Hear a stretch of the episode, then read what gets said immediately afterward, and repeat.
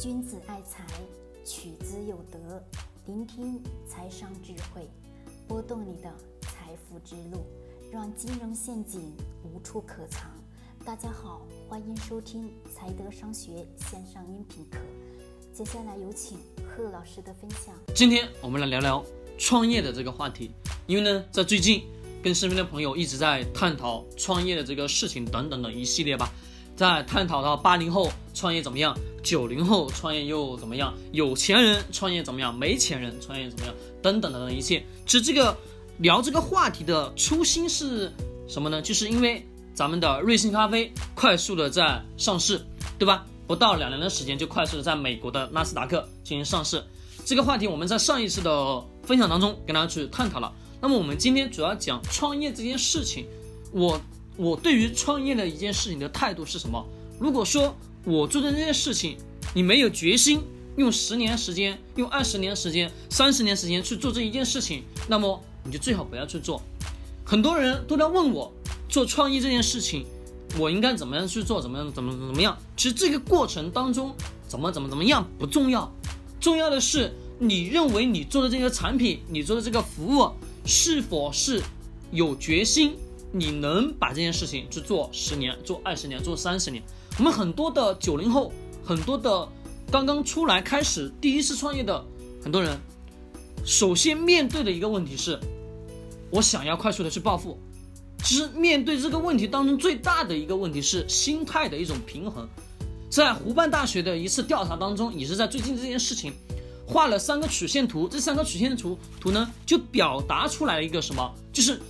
创业者跟随这个企业的上下起伏，在做这个抉择。因为呢，企业的业务越来越好，企业的业绩越来越好，企业发展的越来越好，那么这个创业者他的心态、情绪也会随之而然的步步高升，甚至会更活跃，甚至比原来在最低潮的这个阶段还要更活跃一些。其实，活跃也好，低潮也好，都是你应该所去经历的。因为这个上下波动就跟我们看个股的 K 线图也是如此，它总有上下波动才能得到你最后的结果。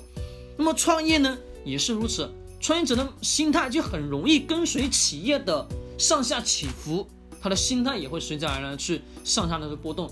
其实当企业好也好，坏也好，我们作为一个创业者，更重要的是我做的这件事情，去为普通的。老百姓也好，或者说很多的中产家庭也好，提供的这种服务是否对他们有利，是否能满足他们？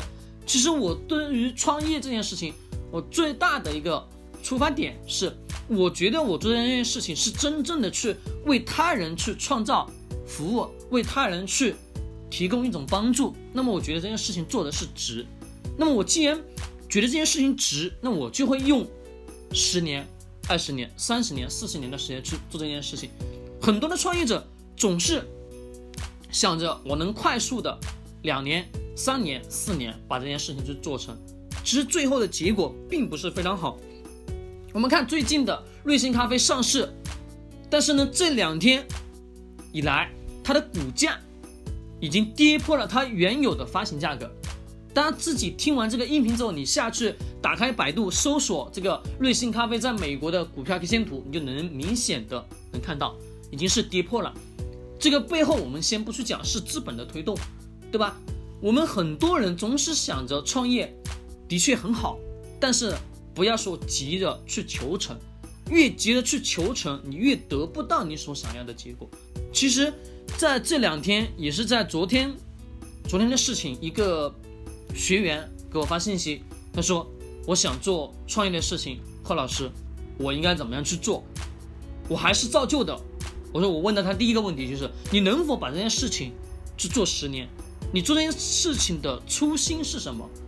很多人的回答都是：“我没有，我只想快速的去挣钱，因为我穷啊，我没有钱，我才去做创业这件事情。”其实的确，创业的最早最早期，也就是因为我没有钱，我才去做创做。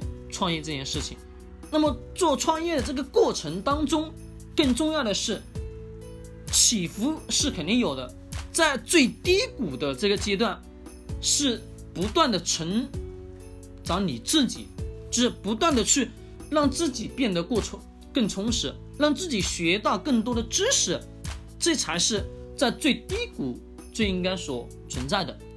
我们看到非常非常多的企业在最早期的创业的时间段，我问大家，有人关注他们吗？没有吧？甚至三年、四年、五年、十年都没有人关注他。当有一天他起来的时候，那么呢，他就得到了非常多的人认可。为什么？因为在背后的那么多的事情是别人看不到的。当他成的那一刻，你就能看到了。这就是我们很多人创业总是想着以短期的付出获得高额的回报，其实那都是不可能的。需要的是一个过程，慢慢慢慢的去往前去推进。其实创业根据的是每一个人的对于这件事情的热衷度、热程度。我的那个学员，他就说我也喜欢这件事情，但是我一问到他，我说你有没有信心把这件事情做了十年呢？他说没有。我说那你不要去做了吧，还是安心的去上班，好了去挣钱。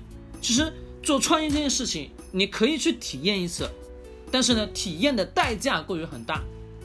不要一下来铺太大的摊子，太大的摊子你收不回来，你收不了场。其实创业需要的是什么呢？是我们自己在现在的这个状态，在创业的这个过程当中，让自己去成长是最重要的。最后的结果，当你把这件事情做十年的时候，其实你已经不看重结果如何了，因为你有你知道你有一天这个结果肯定会到来。只是说时间的一个问题，很多人都坚持不了。我们通常在讲坚持两个字容易，但是呢都不容易。从二零一九年到现在为止，就是到我们今天录这个音频为止，我身边的朋友不下于八个放弃了创业，并且他们的原因是什么呢？他说坚持不了。